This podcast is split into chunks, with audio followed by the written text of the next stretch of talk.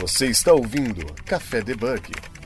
Muito bom dia, boa tarde, boa noite. Sejam muito bem-vindos a mais um programa do nosso podcast Café Debug, o seu podcast de tecnologia para não bugar sua cabeça. Meu nome é Jéssica Natani, comigo com o host Wesley Fratini. Fala galera, tudo beleza? E para você que está ouvindo esse podcast, não esqueça de seguir a gente nas redes sociais, enviar seu comentário sobre os programas é, e dar um subscribe também no seu agregador, o seu podcast, o seu agregador de podcast favorito. Estamos no Twitter, estamos no Instagram, é, também na nossa página do LinkedIn, caso vocês queiram comentar, divulgar opiniões, pautas. E não esqueça de mandar uma, uma sugestão também no debugcafé.gmail.com e, é claro, nosso grupo do Discord.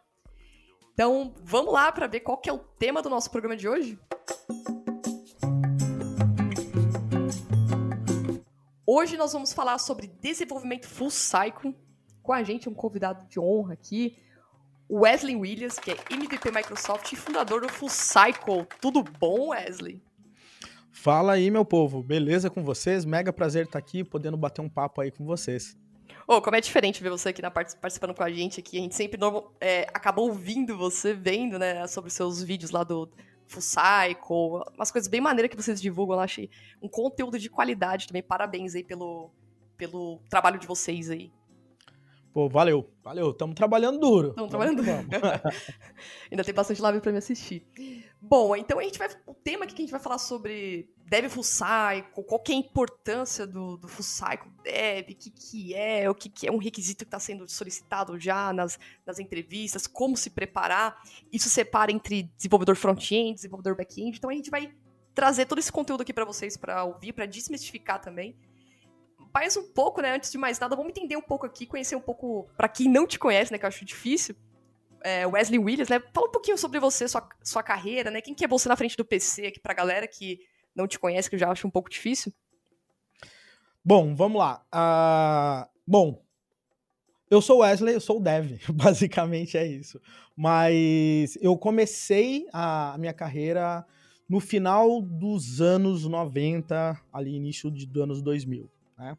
Então, comecei ali com Pascal, Delphi, depois fui para PHP, ASP3, Code Fusion, as coisas foram evoluindo, fiquei como PHPzero por muito tempo, e aí eu tive a oportunidade de participar assim, em muitos projetos grandes, muitos projetos bem malucos, que envolviam hardware, software integrados, computação visual, Uh, trabalhei com desenvolvimento de sistemas de BI na época que a gente não tinha essas montes de ferramentas que a gente vê hoje. Né? Então, assim, acabei trabalhando em diversos tipos de, de projetos. Né? E depois de 2008 eu comecei a trabalhar diretamente com desenvolvimento e educação. Né? Eu saí da empresa onde eu estava, e eu dei um passo aí de fé, meio que obrigado, né?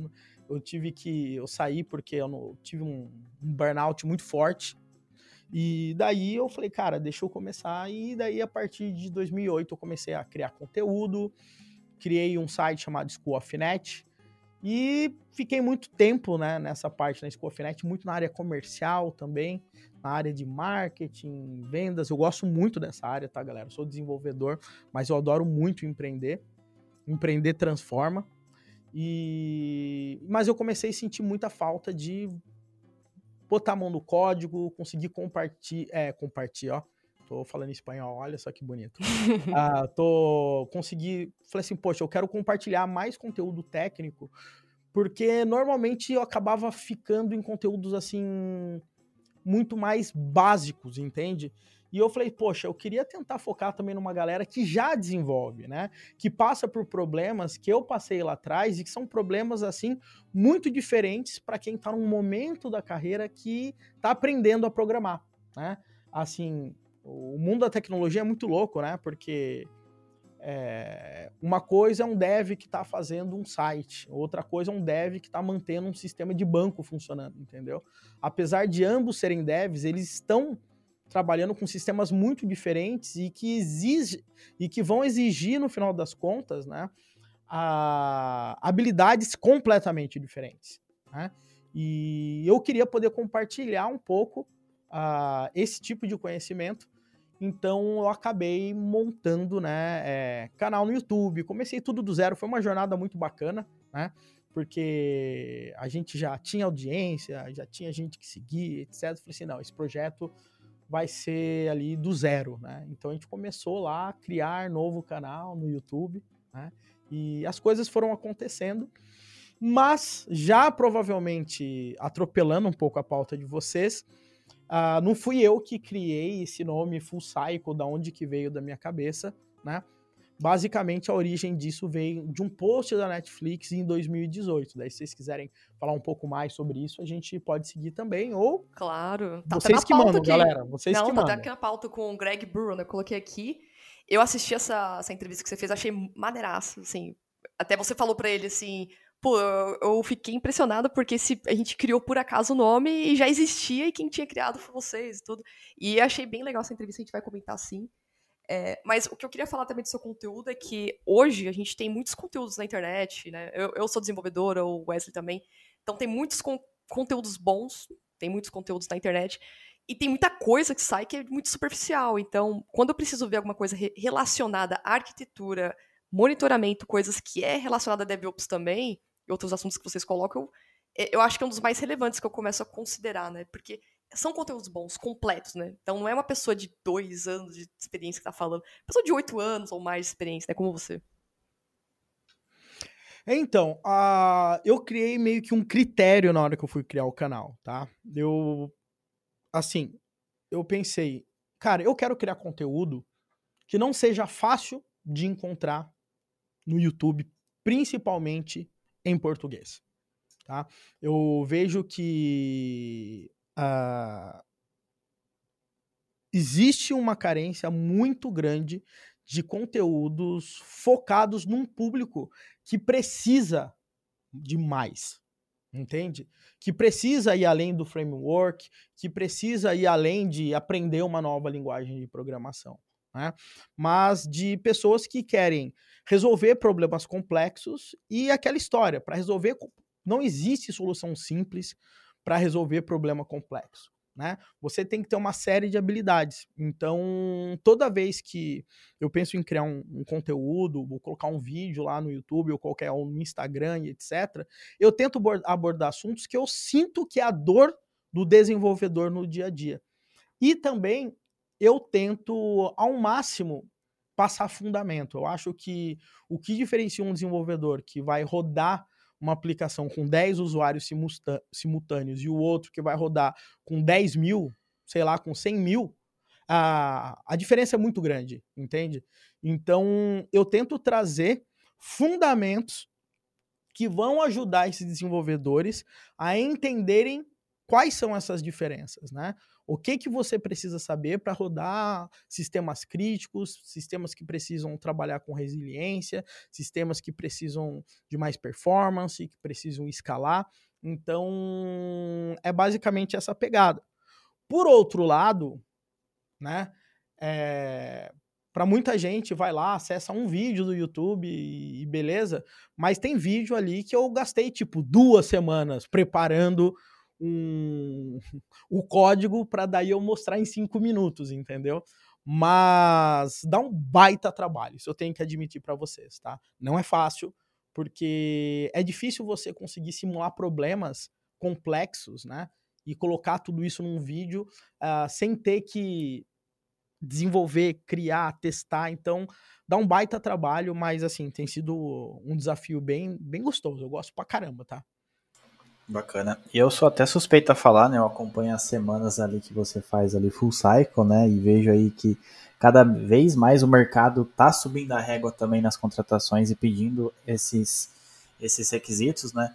E o que, que, você acha, assim, é, sua visão do mercado é, do dev full cycle, né? O papel do desenvolvedor ali, ele tem que saber mexer na parte ali de infraestrutura, ele tem que saber ali, supondo como desenvolvedor back-end, na parte do front? Qual que é a sua visão sobre isso? Vamos lá. Uh, o que eu gosto do nome Full Cycle, que eu acho que ele acaba sendo um nome um pouco provocativo, tá?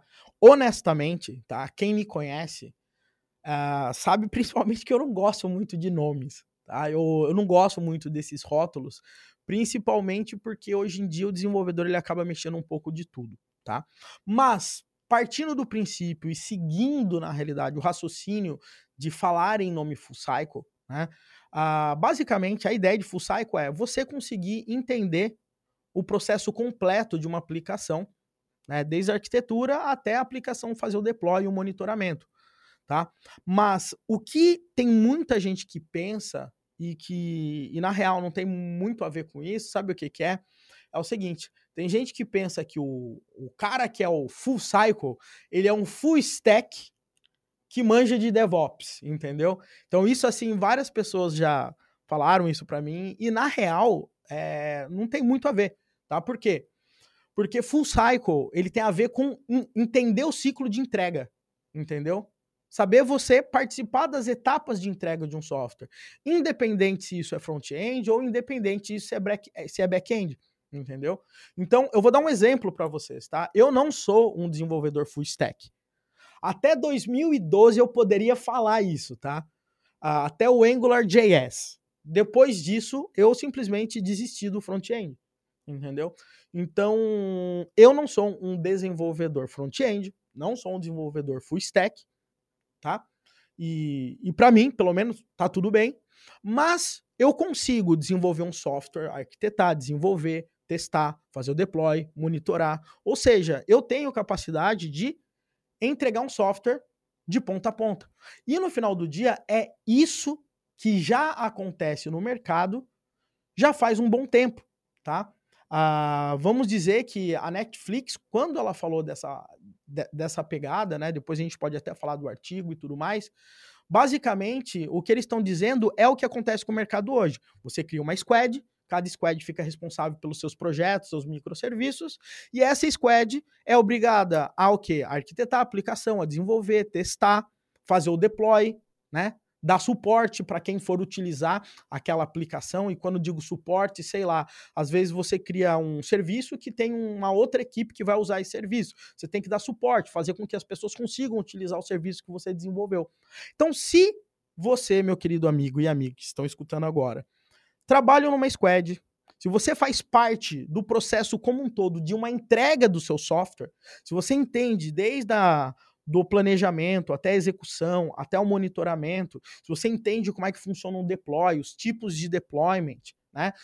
Como é que funcionam todos esses processos, isso é ser full cycle. Então, full cycle é independente de linguagem de programação, é independente se você é front-end ou back-end. No final do dia, é aquela pessoa que é capaz de fazer parte do ciclo de entrega de uma aplicação. Então, Full Cycle tem muito, muito mais a ver com entrega do que necessariamente com stacks de desenvolvimento. Não sei se eu consegui ser claro aqui, pessoal. Foi que acho que é o que, que é o que mais, assim, os desenvolvedores hoje atuam no mercado, né? Não é só fazer um CRUD, entregou e acabou. Faz um CRUD, entrega na mão de, de um responsável pela esteira e faz, né? É muito mais gente. Você acompanhar a sua entrega final, você faz, o que você falou, exatamente isso, né? Fazer o deploy, testes, é, configurar, né? O desenvolvedor está mais independente para poder atuar nessas, é, nessas áreas também, né? Sabe o que eu acho mais louco de tudo isso? É que é o seguinte: quem é um pouco mais novo no mercado e que já está acostumado com esse modelo, né? Eu vejo muita gente é, entrando no mercado, já acaba indo para algumas big techs e etc. A pessoa já entra e a cultura dela já é essa entendeu? Então parece que para muita gente que pode estar tá me ouvindo aqui, eu tô falando óbvio, entendeu? Mas a gente tem que entender que em alguns anos atrás a parada não era assim. O lance era, eu tinha um arquiteto que o cara escrevia tudo, um outro pegava requisito, Aí ia lá, o desenvolvedor pegava, desenvolvia, aí mandava lá para os testers, que os caras só ficavam testando. Depois, dá para ir pro ar? Dá. Manda um cara lá para a área de produção, de build and release. Esse cara de build and release, o que, que ele vai fazer? Ele vai preparar, empacotar e subir aquela parada em produção. Aí vai para o time de ops lá, de monitoramento e daí o galera fica monitorando. Deu pau no software, o que que acontece? Os caras tentam resolver, não consegue, vai voltando até voltar para o desenvolvedor. Aí vai todo esse processo. Isso aí, galera, É um, é um tempo perdido muito grande, porque quando o software ele dá um problema, a pessoa que de forma geral vai conseguir sacar às vezes na hora qual é o erro é o próprio dev.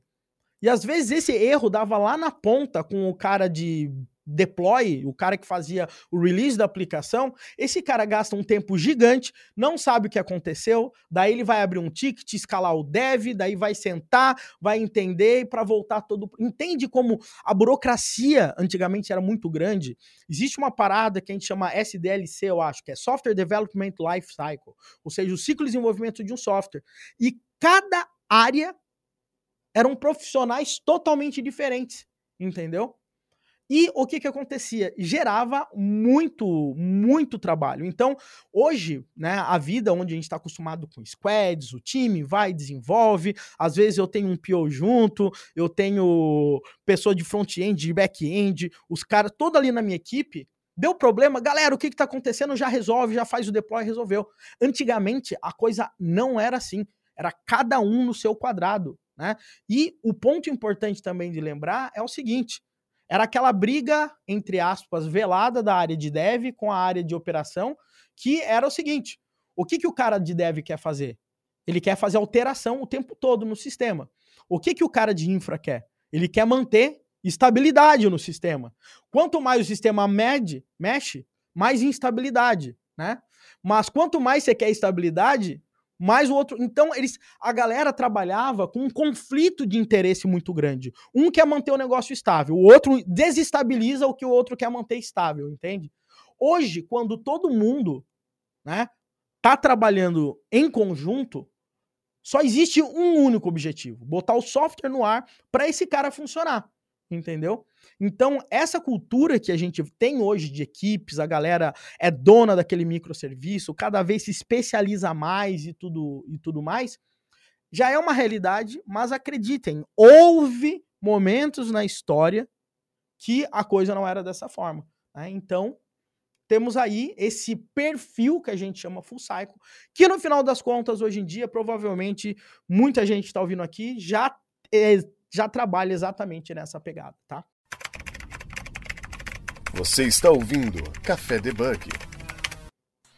E também dá a questão de muita liberdade também, né? Poxa, às vezes você precisa subir um serviço, Exatamente. ver um log, alguma coisa, você tem que pedir para o DevOps ou alguém ali da parte de infraestrutura para fazer isso, aí empaca, então realmente é um gargalo no meio do caminho, né? Exatamente. Por outro lado, né? É aquela história: grandes poderes, né? Grandes responsabilidades. Ao mesmo tempo, você tá com a faca na mão. A faca pode usar para você descascar uma banana ou para você, sei lá, se matar, entendeu? Então, o que a gente tem que tomar cuidado é cada vez mais tentarmos uh, ter um nível de profissionalismo muito forte entendeu? Às vezes a gente acaba não se dando conta do impacto que a gente tem, né, na vida da gente e na, na vida das pessoas, das coisas que a gente faz. Pode parecer um pouco isso, um pouco clichê o que eu vou falar, mas raramente eu vejo um, desenvolvedor é, pensando necessariamente em profissionalismo. Deixa eu tentar deixar mais claro para vocês. Eu tenho um amigo, ele chama Anderson. Tá? O Anderson, ele mora aqui, aqui em Orlando, e ele é piloto de avião. E eu tenho me interessado muito. Cara, imagina, você tem um amigo piloto. Fala a verdade, vocês não têm uma curiosidade de perguntar coisa de avião? Sistemas, como que o sistema é feito, como que o sistema é feito, como que, ah, mas como que é esse processo, como que é automatizado, como que o piloto automático funciona. Exato, cara, exatamente isso, entendeu? Agora pensa que eu tenho um amigo que é piloto, e é piloto há 30 anos, que, pô, voava, voa ainda, tudo quanto é tipo de aeronave e tudo mais. Então eu tô com ele é ele me perguntando coisa de computador e eu perguntando de coisa como é que funciona essa parada de aviação, sistema, controle, por que, que aquele avião caiu, por que, que aquele não caiu, já aconteceu acidente com você, você usa um monte daqueles botão mesmo, entendeu? Então fica sempre rolando esses papos. Mas uma coisa que ele me falou e me deixou muito pensativo, sabe o que, que é? É essa parada de profissionalismo. Ele falou assim, cara, Ó, e eu tiro sarro, né? Eu falei, cara, você nem trabalha, né? Fala a verdade. Você entra no avião, aperta um botão, o avião decola e você dorme. Quando tiver para pousar, você acorda porque você tem que falar, né, na, no microfone, senhoras e senhores, estamos descendo e blá blá blá. E daí você aperta outro botão e o avião desce. Ele fala, é isso mesmo, cara, não faço nada. Daí ele fala, cara, a gente tira sarro, mas eu entro no avião, eu tenho uma checklist para fazer. Essa checklist, ela é das coisas mais básicas que podam, possam acontecer, até as coisas mais detalhadas que você possa imaginar. Então, eu liguei o avião, eu tô com o meu ouvido escutando o motor do avião funcionar. Mas na checklist aparece para mim: motor está ligado? Ele olha no sistema e fala: está ligado. Entendeu? E ele tem todas essas verificações, todos esses processos. E ele fala: essas coisas eu faço da forma mais rigorosa possível porque eu sou um profissional. E um profissional sabe a responsabilidade que eu tenho.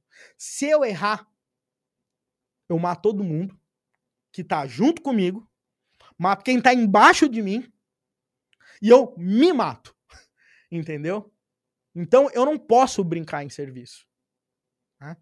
E a pergunta que normalmente eu faço para os devs é o seguinte: Cara, se o seu software fosse um avião, você ia ser passageiro? Você ia ter coragem de ser passageiro nesse avião? Ou aquela de testar o avião, né? Tipo, você, você testaria seu avião. Exatamente. Você tem coragem de ser a cobaia se você tivesse desenvolvido o software daquele avião? Entende? Então, eu acho que é aí que a gente tem que pensar que, cara, coisa dá errado. Né? Software sempre vai dar bug, sempre vai dar problema. Né? Da mesma forma que aviões caem, caem infelizmente. Mas a diferença está em o bug que aconteceu no seu software aconteceu porque realmente era um cenário de teste que você que ninguém tinha previsto, era um cenário que vocês não contavam com, sei lá, que uma zona da AWS ia cair e vocês não estavam rodando de forma de alta disponibilidade por conta de orçamento e daí vocês ficaram fora do ar. Uma coisa é ter tipo de bugs dessa forma. Acontece, é natural acontecer. Agora, seu software ficar fora do ar nos dias de hoje, porque você não rodou o mínimo de cobertura de testes, porque você não tem um monitoramento na sua aplicação, e daí, de repente, com esse monitoramento, ah, o software ficou 10 horas fora do ar e você nem percebeu, precisou o cliente te ligar e te avisar: olha, eu acho que tá fora do ar. Será? Ah, é verdade, desculpa, eu vou ver. Você entendeu? Então, eu acho que aí que tá a diferença. Erros sempre vão acontecer. O grande ponto é, né? Tem uma diferença muito grande de aquele erro que é que é inevitável e tem aquele erro que é desleixo, né? E eu fico louco da vida quando eu sou desleixado, quando eu vejo galera do meu time ser desleixado e quando eu vejo outros desenvolvedores que eu conheço serem desleixados. Porque se esse cara se o meu amigo, piloto de avião, fosse desleixado, provavelmente já tinha dado ruim.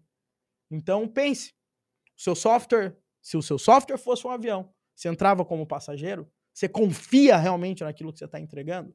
Você fez o seu melhor? Então, acho que esses são os pontos que a gente sempre tem que levar em consideração. É, você tem razão. É, inclusive, o que eu venho reparado aqui, que as empresas vêm fazendo os testes de, né, com os candidatos, tanto pelo lado que eu já fui, participei da né, candidatura de uma vaga fora, e quanto eu já fiz a pergunta, é, eu acho que o conceito, posso estar errada, mas acho que o conceito de, ah, pega um projetinho, faz, me entrega, depois você, a gente avalia. Eu acho que agora a pegada está mais assim, é, vamos fazer o system design dessa aplicação, como que você pensaria em escalabilidade? O que, que você, como que você garantiria a, a quantidade de acessos na sua aplicação? Se dá um pico muito alto, como que você prevê isso? Então, é, é todos esses pontos que você falou, para ver se a pessoa tá ligada não só na parte de escrever o código, entregar, como também prestar o serviço de monitoramento, né? Não, com certeza. E assim, uma das habilidades que eu acredito que todo mundo tem que ter, e quando eu digo todo mundo que queira trabalhar com aplicações que sejam mais críticas, porque tem gente que não curte essa, essa vibe, entendeu? De pô, Só fazer escrever, você acha? aplicação. Oi? Você acha, você acha que, tipo assim, a galera que não curte tá mais preocupada em só escrever o código, entregou, acabou? Não, não, eu acho que. Eu acho que tem gente que, tipo assim, eu conheço gente que curte pra caramba fazer site, que trabalha em agência, e, cara, e que, sei lá, pô, botou o site lá no WordPress, fez o sisteminha ali de, de pequenas empresas, entendeu? E tá vivendo super bem e tá tudo ok, entendeu? Mas essa pessoa, ela não enfrenta as mesmas complexidades que uma pessoa que tem que manter um grande sistema no ar. Né? O nível é muito diferente. É, o nível de responsabilidade, obviamente, o nível de criticidade, mas também o nível técnico da pessoa que vai ter que trabalhar com grandes aplicações é, é muito diferente. E eu não estou dizendo que, sei lá, uma pessoa que trabalha com sistemas de grande porte são melhores do que pessoas que não trabalham. Eu não estou querendo dizer isso. O problema é que para você conseguir trabalhar com esse tipo de sistemas, você necessariamente precisa entender de coisas que não, não necessariamente vão ser cobrados para sistemas de pequeno porte. Né? Um exemplo clássico aqui: concorrência. Né? Cara, trabalhar com concorrência é uma das maiores dores de barriga que qualquer pessoa que vai trabalhar com sistema crítico tem. Né? Por exemplo, a... deixa eu pensar um exemplo claro aqui de. Claro, por exemplo, a... eu vou fazer o aluguel de uma. Um... Eu vou buscar um hotel, um quarto de hotel. E cinco pessoas ao mesmo tempo tentaram reservar exatamente o mesmo quarto. E daí, de repente, os cinco conseguiram reservar o mesmo quarto. Por que que isso aconteceu? Se você vai pedir código da maioria das pessoas, se você manda um desafio técnico dessa forma, a maioria das pessoas iriam fazer o seguinte: ah, eu vou lá no banco de dados, vejo se o quarto está disponível. Está disponível? Eu vou lá e buco e falo que o quarto está alugado e agora não está mais disponível. Isso aí é um natural né, que qualquer pessoa ia entregar um código que fizesse mais ou menos a história. O ponto é que, se você for trabalhar com concorrência, fazer apenas isso não é mais o suficiente. Fazer isso vai fazer com que várias pessoas possam alugar o quarto. Você tem que criar diversos mecanismos para evitar que isso aconteça. Entende? Então, uh, isso é um exemplo claro de coisas que aplicações normalmente, que tem muitos acessos, tem que li lidar com concorrência, é a coisa mais comum do mundo. Né? Então, o dev, ele tem que estar tá ali ligado. Poxa, essas transações aqui, vai ter concorrência? Vai. Como que eu consigo resolver? Vou trabalhar com lock pessimista? Vou trabalhar com lock otimista? Qual que é a melhor forma? Como que evito que o banco de dados fique em modo de contenção o tempo inteiro? Né? Então, esses tipos de coisa uh, são muito complexos. Quais são os tipos de isolamento do banco de dados para eu conseguir trabalhar com concorrência da mesma forma? Né? Então, todos esses tipos de coisa são assuntos que são extremamente importantes e que, com sistemas pequenos, raramente você vai, vai ter problema. Entendeu? Você vai ter problema uma vez na vida. Entendeu? Mas com sistemas grandes, isso é respirar, faz parte do dia a dia entendeu? Da mesma forma como monitoramento. Você tem coragem de pegar seu carro, tampar ali o quanto que você tem de gasolina e sair andando o carro? Complicado. Um bom exemplo, né? Eu gostei desse exemplo. É, agora imagina, você faz isso com os seus softwares. Quantas pessoas estão visitando o meu software? Quais são as queries mais lentas? Será que o sistema está fora do ar? Quanto que ele está? Quanto que é o P? Ah, sei lá, o P99. Como é que detectar todos esses tipos de coisa. Se você não sabe o que está acontecendo no seu software, você não consegue monitorar, porque você nem sabe o que está acontecendo, entendeu? Então é a mesma coisa, é a mesma coisa você desenvolver um andar de carro sem saber quanto tem de gasolina e rezar, entendeu? Mas o problema é que um banco não pode fazer um Pix e rezar que vai chegar na outra conta, entendeu? Uh, tem que ter muitos mecanismos de monitoramento, de, de verificação, de. E, e, e, assim a coisa vai ficando. Então, assim, é um mundo complexo, é um mundo extremamente, na real, estressante, né? Porque normalmente você acaba trabalhando com uma carga de coisas que possam dar erros muito grandes, entendeu? Então, é, não é simples. Você está ouvindo Café Debug. E assim, é, para as empresas que ainda não adotam esse tipo de formato do Dev Full Cycle ali, que ele nem tem acesso ao, ao que deveria, né?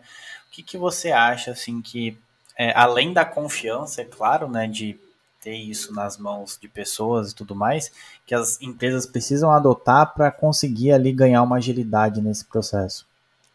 Então, na real, eu acho que é o seguinte, eu acho que é, é duro fazer generalização, né?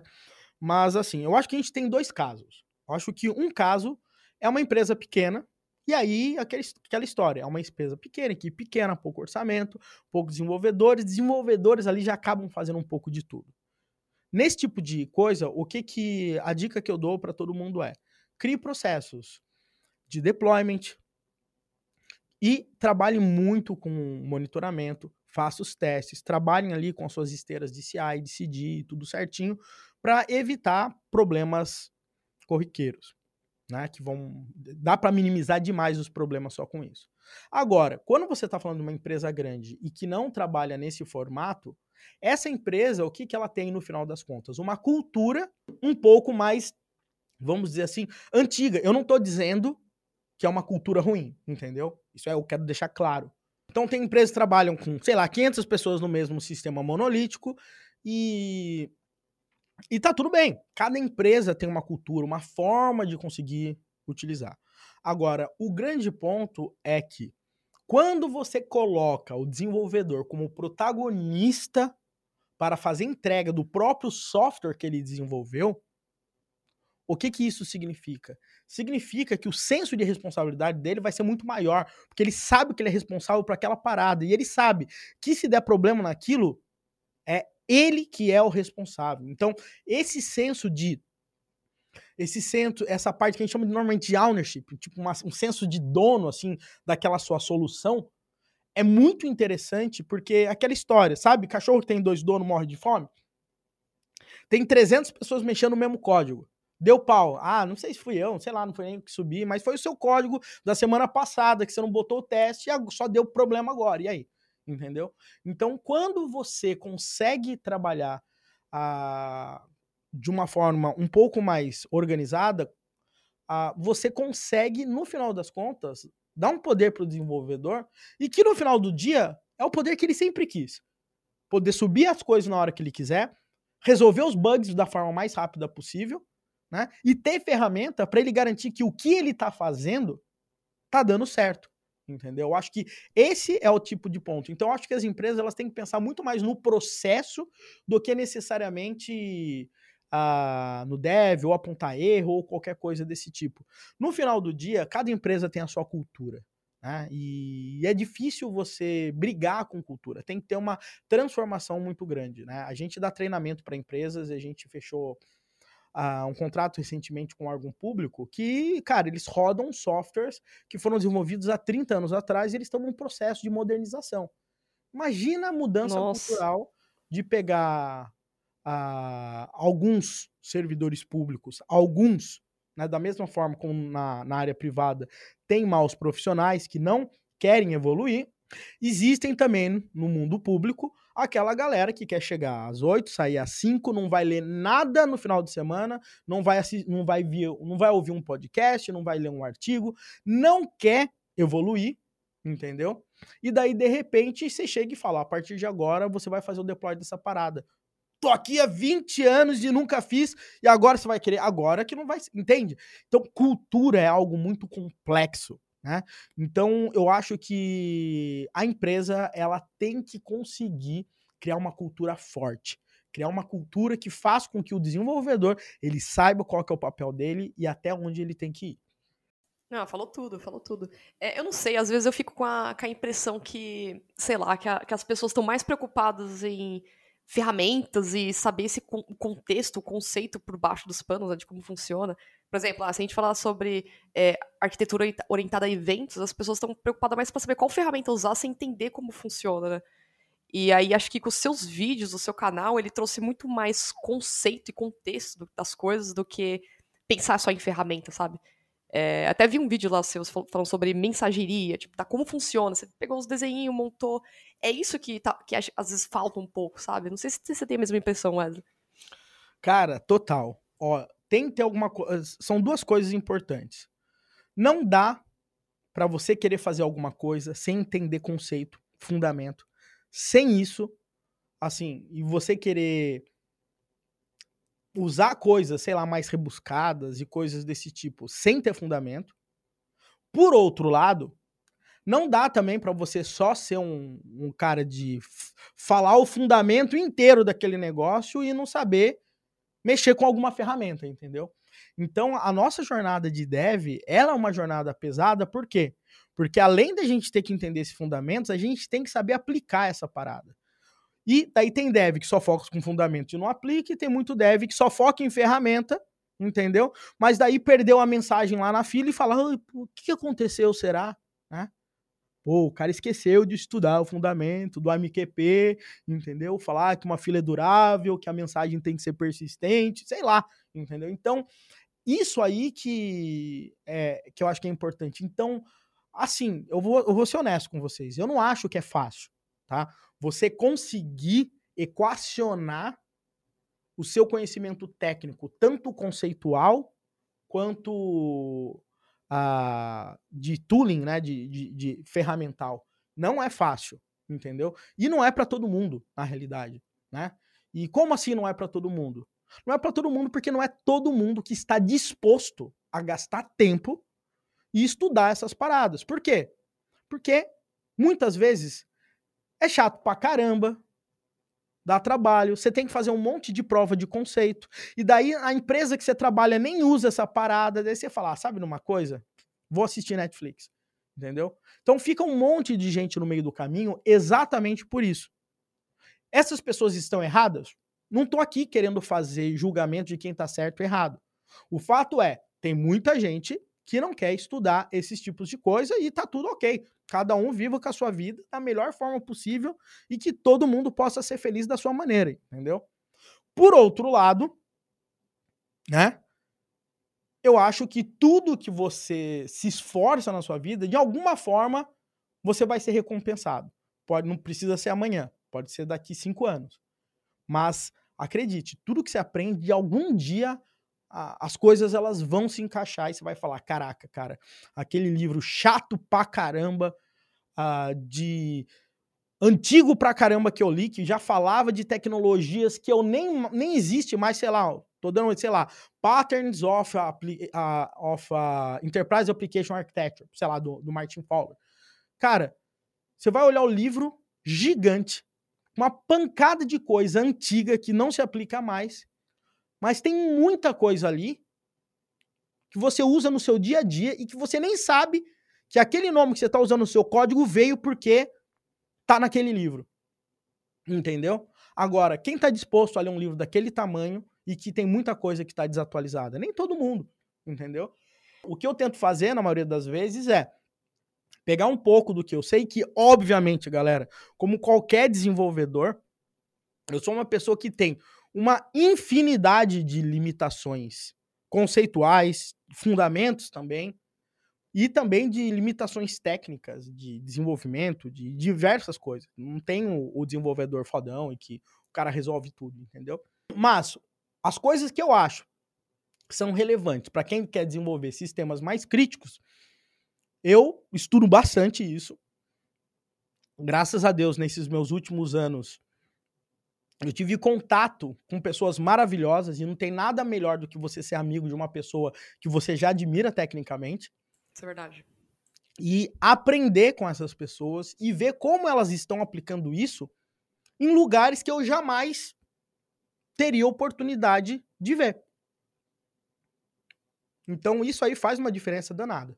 Mas eu acho que é, é bem esse caminho mesmo. A gente precisa. Porque assim, como eu, o que, que, eu vejo quando eu escuto a palavra engenheiro ou engenheira de software? Né? É a pessoa que desenvolve, ela mantém, ela, né, além de entregar, né, e dá suporte àquilo, vai acompanhando, fazendo monitoramento daquilo. Então, se você te, se você está com um cargo de engenheiro de software, engenheira, e, ou está buscando, é isso que vai ser feito, né? Você vai ter que, além de escrever o código, seja é, back-end front-end, que isso aí é uma dúvida que eu tenho também agora. É, você vai ter que fazer essa parte de monitoramento, é, DevOps, tudo, vai ter que saber mexer as ferramentas, arquitetura. E aí, já puxando esse gancho aqui, Wesley, é, a parte, então, do full cycle dev não, não tem uma restrição para desenvolvedores back-end ou front-end. Se aplica para qualquer um que queira seguir esse caminho, não é? Totalmente. Totalmente. É... Eu acho que toda vez que você pensar em full cycle, é você pensar no ciclo completo de entrega. Você faz parte do ciclo completo de entrega, você consegue pensar na arquitetura, você consegue desenvolver, você consegue testar, você consegue ter maneiras de fazer deploy da sua solução, você consegue monitorar o que você fez. Isso, vamos dizer, a gente pode falar que isso é ser full cycle, entendeu? Agora, tem algumas coisas bem interessantes que vale a pena a gente falar, porque isso é um movimento de mercado e é uma coisa bem comum que acontece, tá? Por exemplo, existem muitas empresas que já têm plataformas internas desenvolvidas para facilitar a vida do desenvolvedor, tá? Por exemplo, o Mercado Livre, né? Eu faço muita live com a galera, a galera é brother pra caramba lá. Eles têm uma ferramenta que chama Fury. Essa ferramenta, ela abstrai, né, a, do desenvolvedor como que a parte de infraestrutura, deploy, etc., é feita. Então você cria um novo sistema, ele já gera o repositório do GitHub, ele já tem todos os seus templates, o sistema de monitoramento, CI, CD, criação de banco, tudo na ferramenta. Ou seja, o desenvolvedor ele vai focar no que ele tem que desenvolver. Para ele fazer o deploy, ele vai lá, aperta um botão e fez o deploy. E tá tudo ok, entende? Esse cara, ele não precisa, sei lá, entender como que uh, é o detalhe do detalhe do Kubernetes que está rodando ali por trás. E ótimo, entendeu? Então, ele, mas ele está conseguindo fazer o processo de entrega. Por outro lado, aí vai como você quer ver a sua vida. Como assim? Eu posso ser um dev que, sei lá, trabalha no Mercado Livre. Daí eu tenho aquela ferramenta deles fantástica, faço o meu deploy, minha aplicação está no ar e beleza. Agora, se você entender melhor sobre qual plataforma aquela ferramenta está rodando, como que a sua aplicação está se comportando lá no ar, ia ser muito melhor para você resolver problema, para você melhorar a performance. Ah, então vocês estão usando o Kubernetes aqui por trás? Beleza, como é que funciona o Kubernetes? Como é que funciona o Docker? Como é que funcionam os containers? Né? Como é que funciona o processo de escala? Né? Como é que funcionam os processos de deploy? O que, que é um canary deploy? O que, que é um blue-green? Né? O que, que é, é um rollout progressivo? Então, esses tipos de coisa fazem diferença, mesmo que você não vá utilizar aquela ferramenta no dia a dia. Entendeu? Então, eu acho que isso é, é, o, é o bacana do dev. Se ele sempre conseguir entender pelo menos um pouquinho, sei lá, uns dois níveis de abstração no que ele está mexendo, ele vai conseguir gerar soluções muito melhores, entendeu? Então acho que isso vale a pena. Então você é dev, você não sabe como é que a sua aplicação está no ar hoje, poxa, vai pesquisar. Né? Então acho que isso aí é bem bacana. E assim, é, pra galera aí que tá começando aí, que a gente tem um bom público aí que tá começando na área e tudo mais, o que, que se aconselha, assim, é, para entender um pouco mais desse ciclo do full cycle? Bom, vamos lá. Eu acho que assim, quem tá começando, eu acho que não tem que pensar nessas coisas. Tem gente que pode me xingar.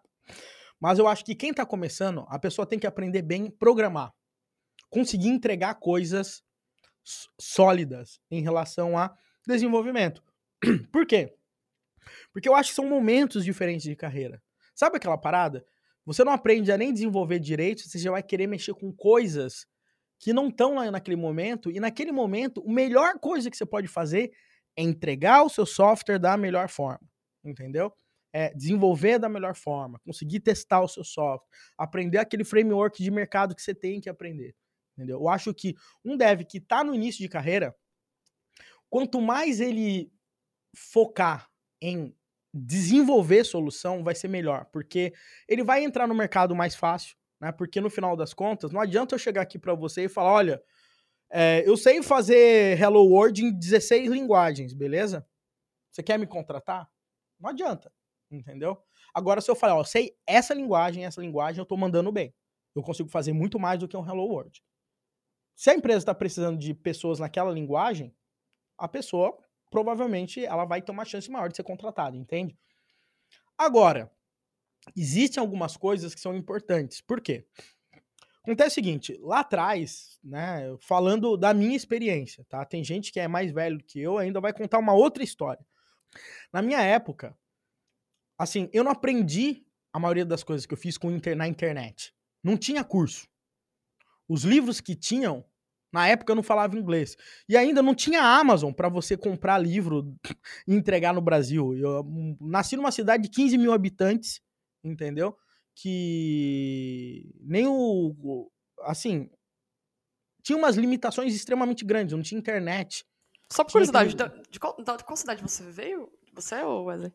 Pirapora do Bom Jesus. Ah, ok. Última cidade da Grande São Paulo, do lado Isso. de Santana de Parnaíba, Barueri. Só, só tinha que fazer essa pergunta mesmo, não ia ficar essa curiosidade no ar, mas pode continuar. Bom, beleza. Então, o que que acontece?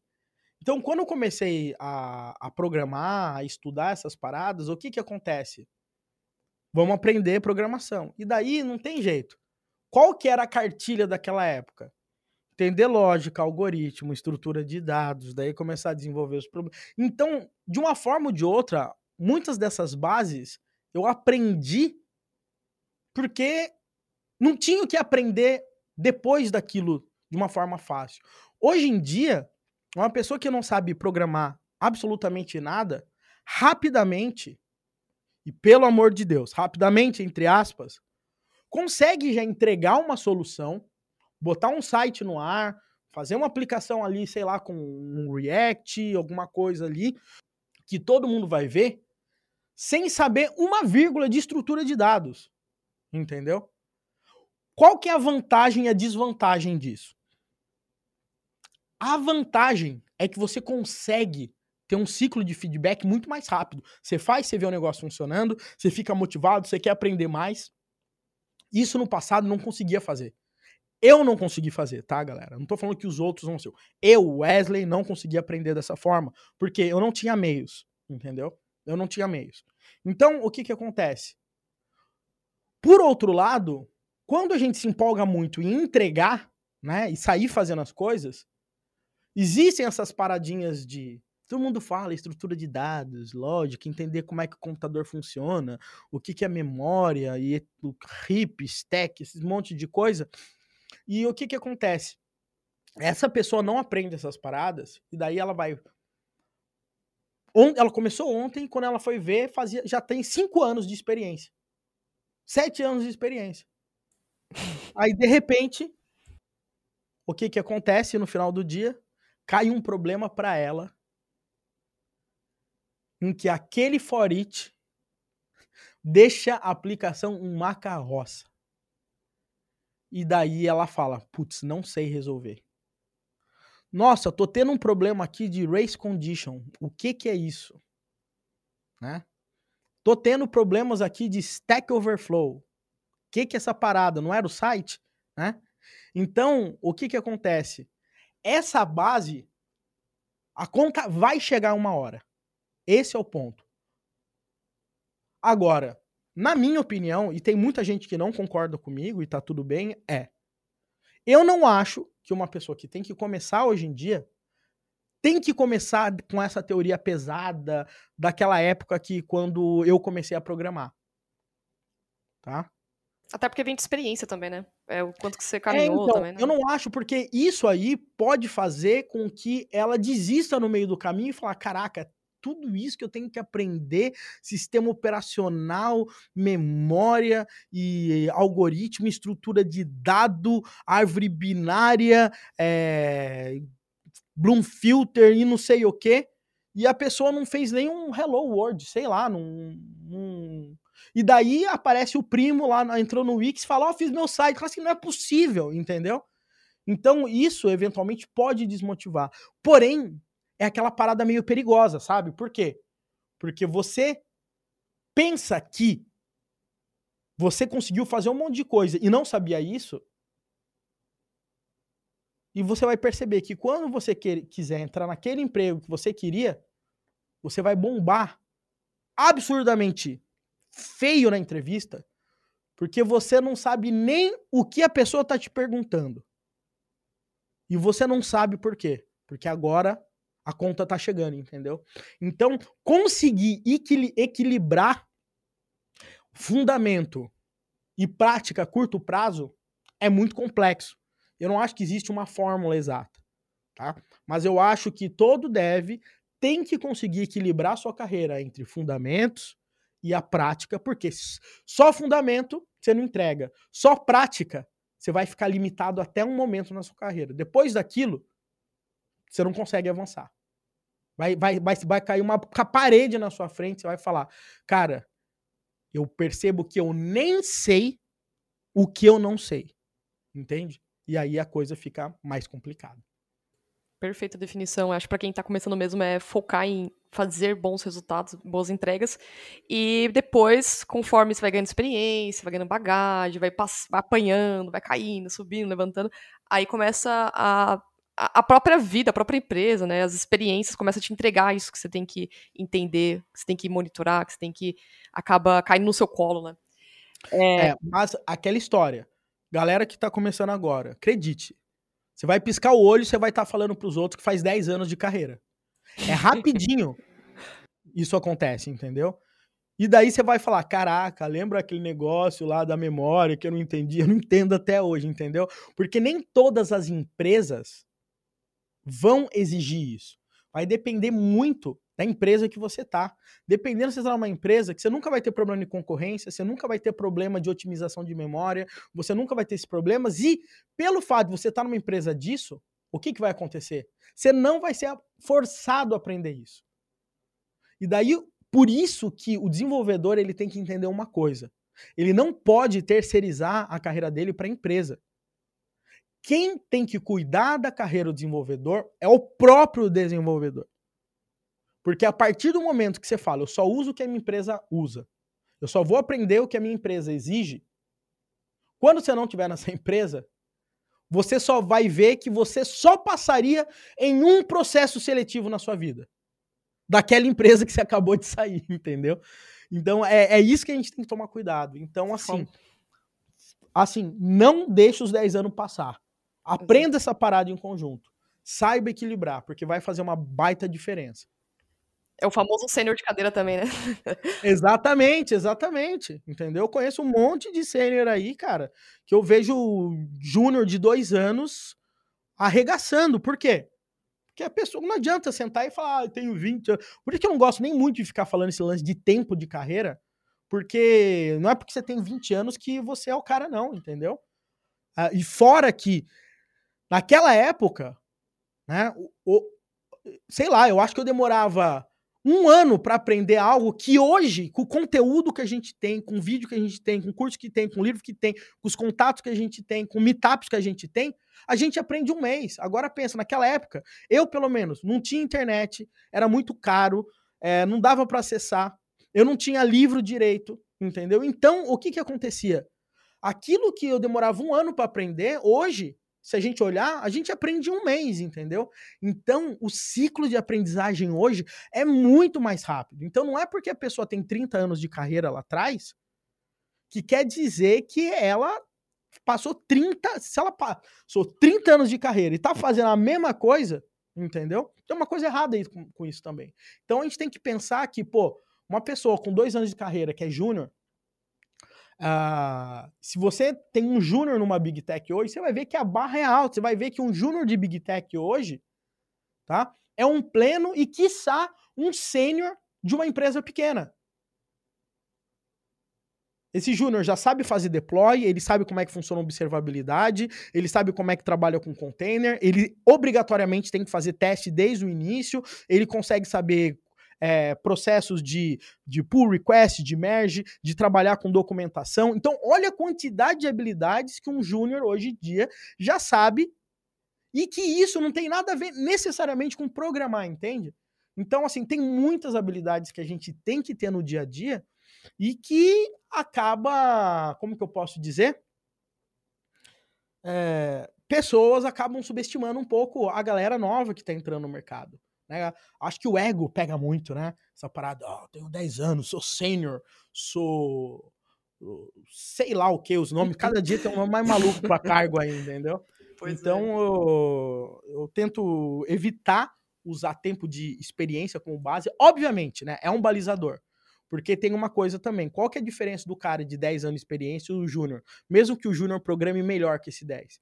A experiência que o cara fez fez ele conseguir ter mais traquejo, entender diversos domínios diferentes, problemas diferentes, soluções diferentes, como é que a banda toca, como é que funciona a politicagem dentro de empresa, entendeu? Então, a pessoa que começa agora, ela é muito, vamos dizer assim, ainda inocente, não no, no sentido pejorativo, mas, tipo, é uma parada toda nova, né? A pessoa falou, ó, oh, aqui na empresa é assim, pô, será que é assim? Entendeu? Então, agora, quem já tem mais tempo de carreira, essa bagagem de experiência não necessária técnica faz, assim, uma diferença danada. Por isso que eu normalmente critico muito aquela parada do sênior de dois anos. Por quê? O cara, ele pode até ter um conhecimento técnico muito grande, mas a senioridade, na minha opinião, ela não vem só com a bagagem técnica, mas sim com a bagagem de experiência, de ralar, sujar sim. código, receber bug, tomar xingo, uh, aguentar pressão do dia a dia, aguentar software fora do ar, resolver bug em produção. Esses tipos de coisa, não tem jeito, não tem quem ensine, é só o dia a dia, entendeu? É, você falou tudo. Eu, isso aí não acredito também, não. Pode ser que o pessoal pega pesado, mas não. não. Isso aí pra mim não, não, não faz sentido, não. É, bom, Wesley, nós chegamos no final do nosso programa. O outro Wesley, co-host, tem alguma consideração para fazer? Tem alguma pergunta? Acho que você ia falar alguma coisa. Não, acho que todos os pontos ficaram bem claros. Um conteúdo bem enriquecedor aí. Muito bom mesmo. Bom, Wesley, nós queremos agradecer né, por estar tá participando do nosso cafezinho aqui, compartilhando esse conteúdo excelente de qualidade. É, a gente aqui acompanha seu trabalho, acompanha seus vídeos, nós somos seu fã aqui, né? E eu queria saber se tem alguma divulgação aí que você queira fazer, além do canal Dev Full Cycle também, pra galera acompanhar. Tem alguma novidade que você queria jogar aqui, algum spoiler, tem alguma, alguma outra coisa a mais? Cara, na realidade, não muito, assim, é... eu recomendo que a galera dê uma olhada lá no canal do YouTube, para quem não conhece, youtube.com.br fullcycle, segue aí nas minhas redes sociais também, eu tô trabalhando bem pesado aí para também gerar conteúdo legal no Instagram, é arroba devfullcycle. A gente tem os nossos treinamentos, depois se você quiser dar uma olhada, fullcycle.com.br, a gente tem desde curso até, até pós-graduação em MBA, então vale a pena dar uma olhada e, galera, ah, quem quiser também me adiciona no LinkedIn, dá uma busca. Eu uma pessoa de forma geral bem acessível aí, do que vocês precisarem. Só dá um toque aí, meu povo. Legal, para vocês aí, devs que estão querendo fazer um upgrade aí nos hard skills de vocês, aprender um pouco mais sobre Dev Full Cycle, não esqueça de compartilhar aqui, de assistir os vídeos do canal aqui do West, Full Cycle também. Tem bastante conteúdo bom, são conteúdos de qualidade, não tô falando aqui para puxar sardinha não, é qualidade mesmo coisas que vocês vão saber de contexto, pondo a mão na prática. As lives que eles fazem também é sensacional. E é isso. Então, muito obrigada novamente, Wesley, por estar participando e vocês que estão ouvindo nosso programa. Obrigada pela audiência, por estar acompanhando a gente até aqui. Não esqueça de compartilhar esse programa também com seus amigos. Ficamos aqui até a próxima.